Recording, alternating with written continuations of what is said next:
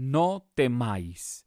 Será una de las grandes expresiones de la resurrección durante todo este tiempo de Pascua. La cincuentena pascual es un desafío a no seguir cultivando el miedo. Dirá el Señor en otros textos de la Escritura que el amor vence el miedo. Por eso, queridos hermanos y hermanas, la resurrección trae signos de valentía, trae signos de valor, trae signos de parresía, es decir, trae signos de fuerza interior para avanzar en la vida. Así que, aunque sople el viento fuerte de tus pensamientos, aunque sople el viento fuerte de tus incertidumbres, aunque haya vientos fuertes de tristeza, de angustia o de dolor, el Señor hoy te invita a que no temas.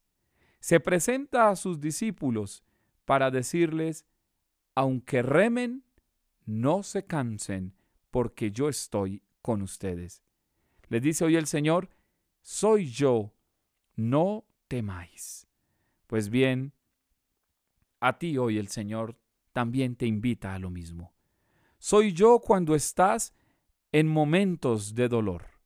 Soy yo cuando otros quieren mostrarte lo que no es verdad. Soy yo cuando otros quieren robarse el protagonismo divino. Soy yo cuando otros no quieren reconocer que el único Dios verdadero es aquel que forma desde el amor y no desde el miedo.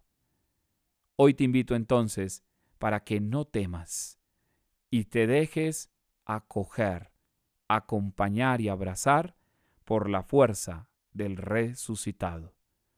No lo olvides, ante tus problemas, soy yo, no temáis.